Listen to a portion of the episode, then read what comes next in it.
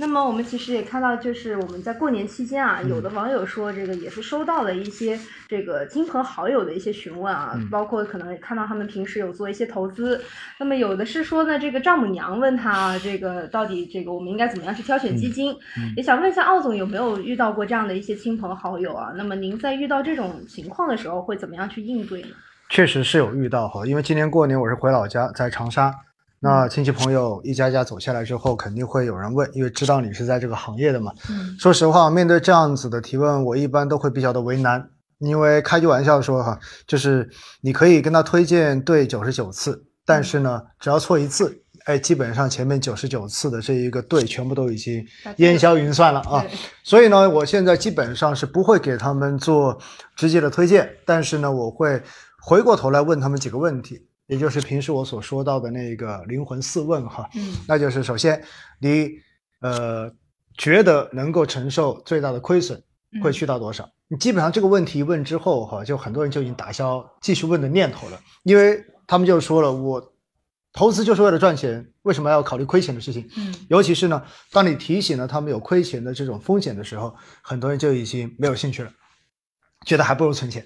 所以呢，这个问题要问。第二个问题呢，如果他哎说能够承受多大的亏损之后，OK 了，这个时候就了解了他的风险承受能力，对吧？然后大概呢就能往某一个大类的投资去做一个推荐，比如说你可以投股票啦，你可以投债券呢，或者说你就只能买买货币，然后买买理财了。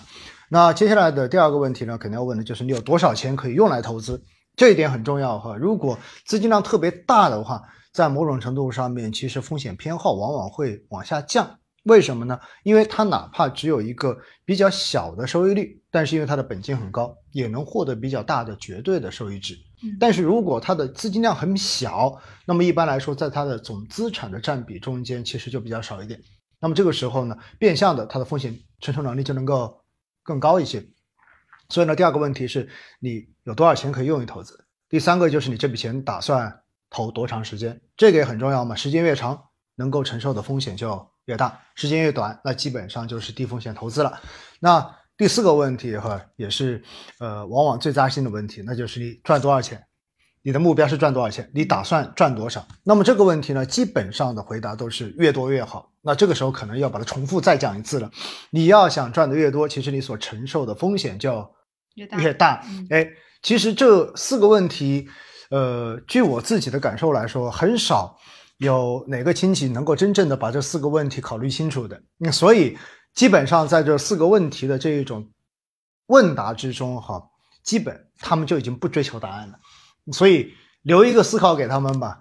所以呢，我还是给大家一个建议哈：当你的身边有这样的亲朋好友真的在问你，让你推荐基金或者推荐股票来给他们进行投资的时候，最佳的答案就是不要给推荐。这是。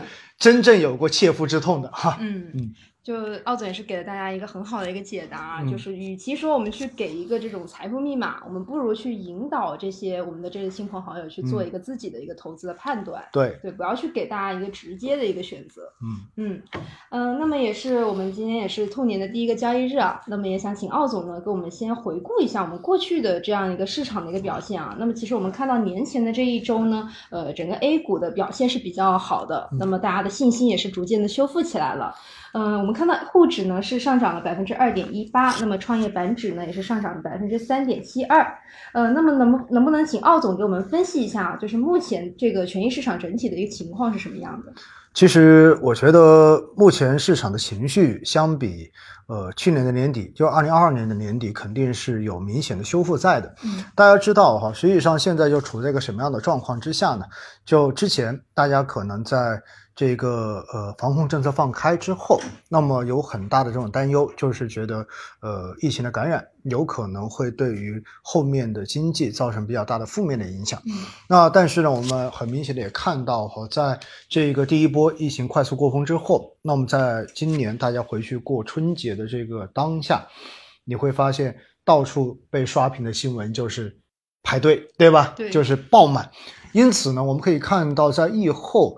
呃，放开之后的这一种消费的修复场景，应该说给了大家非常大的这种信心。嗯，因此呢，在这种情况之下，我觉得大家的这种情绪出现了比较明显的这种转换。应该这么说哈，在去年年底可能更多的是担心，但是转换到现在，可能更多的人是觉得有信心了。嗯，但是呢，在这里哈，我觉得还是要跟大家去提醒一下，就是任何事情还是要。比较客观中性的去看待，你不能说因为在那个时候觉得呃特别没信心，然后现在觉得特别有信心，这种两个情绪极值之间的这种变换，就有可能导致你的投资决策出现比较大的偏差。嗯，因为往往事情可能就在中间。真的是这样子的，因此呢，我们可以看到一月份以来哈，应该说整个 A 股的表现跟港股的表现都是比较亮眼的。当然，香港市场的这一个相关指数的表现可能更亮眼一些，包括恒生的系列指数，对吧？尤其恒生科技指数的这一个从低位的反弹幅度是超过了百分之五十的。嗯，所以呢，应该说整个市场的上涨是大家都看得到，而且是在大家不断犹疑之中看到它的上涨。因此呢，在现在各个频道后面哈，给我留言询问问题的人，往往问的是：哇，我现在打算加大定投的幅度是否可行？那么我昨天晚上我就回了很多这样的消息，我回的是在真正应该去加大的时候。可能你没有去加大，然后现在你看到已经涨了这么多了，然后你打算去加大，我说这个时候已经没有什么太多必要了。嗯，呃，我觉得现在的这种投资模式，从一种 easy 模式哈，已经到了中等难度的模式了，就是从最简单的方式。因此呢，我个人觉得，其实，在年前的这个市场是已经开启了今年整个市场向好的这样的一个开端。嗯，那后续怎么走？当然，我们后面还会继续跟大家聊。嗯。嗯，好的，明白。那么其实奥总也是给大家提示了一定的这个风险啊，就是我们可能人性使然，我们看到这种涨得好的时候，我们可能就是涌入的这种人群也是比较多的。那么在拥挤的时候，其实更应该要小心其中的一些呃投资的风险。对。